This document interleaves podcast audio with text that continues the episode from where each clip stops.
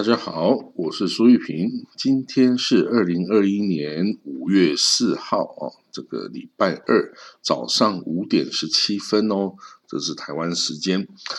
好，我们来看到今天的这个国际新闻啊，我们可以看到这个 COVID-19 的疫情啊，已经延烧了这个一年半的时间了哦。那因为这个流行啊，很多国家就被迫哈施行所谓的这个嗯封城锁国啊，因为这个封城锁国啊，让大家都待在家里啊，就可以有效的这个阻断啊这个传播的这个速度。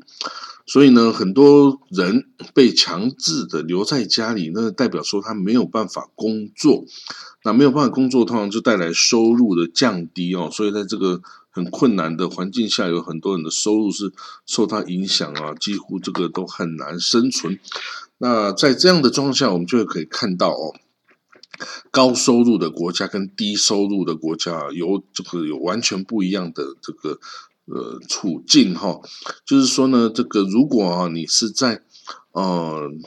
高收入的国家的话呢，通常你受到这个 COVID-19 疫情的影响比较小，大概比方像瑞士，大概只有十 percent 的人是受到这个 COVID-19 影响而收入降减低的哦。那但是呢，在一些比较落后国家，比如说泰国，诶，可能都多到。百分之七十六 percent 哦，就是有三分之二的人哦，不是四分之三的人呐，他的收入是降低的哦，所以呢，在针对啊全球这样子进行调查，他发现呢，大概全球有十六亿的人口啊，他的收入是降低的哈，或者甚至到没有失去工作这样的状况哦，尤其是女性哈。女性她们的工作通常是在零售业哦、旅游业、食品服务哦，就餐厅等等哦，这种比较哦这个不稳定的行业。那一旦这个封城锁国哈，就会受到很大的影响啊，收入就降低，甚至就没有收入了哦。那这个我们可以看到，穷的国家，比如印度、然后津巴威、菲律宾、肯亚。孟孟加拉、班格拉德、萨尔瓦多等等哦，有五七个国家中啊，有百分之六十五 percent 的受访者表示哦，他们已经停止工作一段时间哦，可能就是就是暂时这个工作就暂停，或者是就公司就倒闭啦。所以呢，这个但是在有钱的国家啊，瑞士啊、德国啊、奥地利啊。哦，甚至美国啊等等哦，这些的比例都是小的多哦。那显然很多人就是呃不用上班了，用钱滚钱就可以就可以维持收入，不会受到影响哦。所以这个嗯很多地方啊，这个是完全不同的处境哦。好，我们看到了，在五月四号啊，今天很特别，因为今天是在以色列哦，它的国会。那大选完之后要组阁嘛？第一次的组阁是总统授权纳坦尼亚胡现任总统本加明纳坦尼亚胡来组成这个内阁，但今天是一个期限，他没有组成这个内阁，所以呢，他也说哦，他放弃了哦，他失败了，没有办法这个组成内阁，但是他认为呢，应该要改变现有的制度哈，而是由人民直接去选总理，他觉得。他觉得哦，如果这样做的话，他保证是可以当选的。然后，那 anyway，他现在已经阻隔失败哦，那现在就要看下一个总统哦，要任命要授权给谁来做这件哦阻隔的事情哦。那如果谁可以组成的话，基本上就可以挑战到纳坦尼亚胡哦。那纳坦尼亚胡其实哦，其实他昨天已经公开的是宣誓哈，就是说。他希望这个纳夫达利·贝内特可以跟他合作哦，来组成这个执政联盟。那他甚至可以放弃担任总理的职务，但是如果纳夫达利·贝内跟他合作组成政府的话，他希望纳夫达利·贝纳夫达利·贝内的可以支持他，不要被司法审判。哦，所以这个大家可以看到，这已经图穷匕见了哦。他唯一要做的就是我不要受司法审判，因为受司法审判，他很可能会坐牢。那他怎么样他的一切行为就是不要坐牢，不要被司法审判。所以呢，我觉得投给纳坦雅胡的这个选民哦，真的很悲哀耶！你知道吗？你以为你们是在投一个总理，但是你是在投给一个总理这个司法的这个哦 protection 哦，你是在提供给他 protection 呢啊！所以呢，这个 anyway。政政政政治哈就是这样子啊，所以那我们就要看今天哈这个总统会 r u f i Riflin 啊，他会授权谁来做这件事哦。好了，大家知道啊，这个伊朗啊跟这个北京啊签署了这个二十五年的合作协议哦。那当然，这个协议的这个交易的内容啊，这个等等细节啊，未来如何执行啊，这其实都还没有非常明确啊。但是呢，伊朗的最高宗教领袖啊，这个艾亚托拉·侯梅莱伊啊，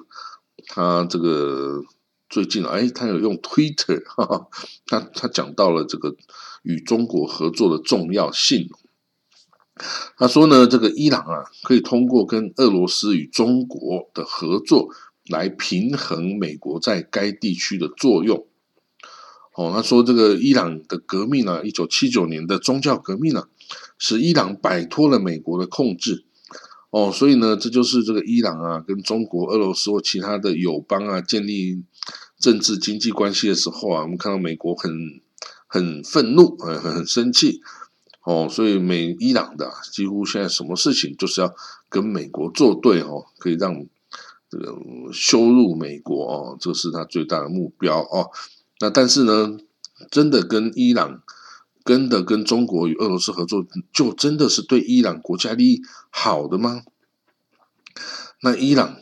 在国际社会啊，这国际舞台上，是不是就真的是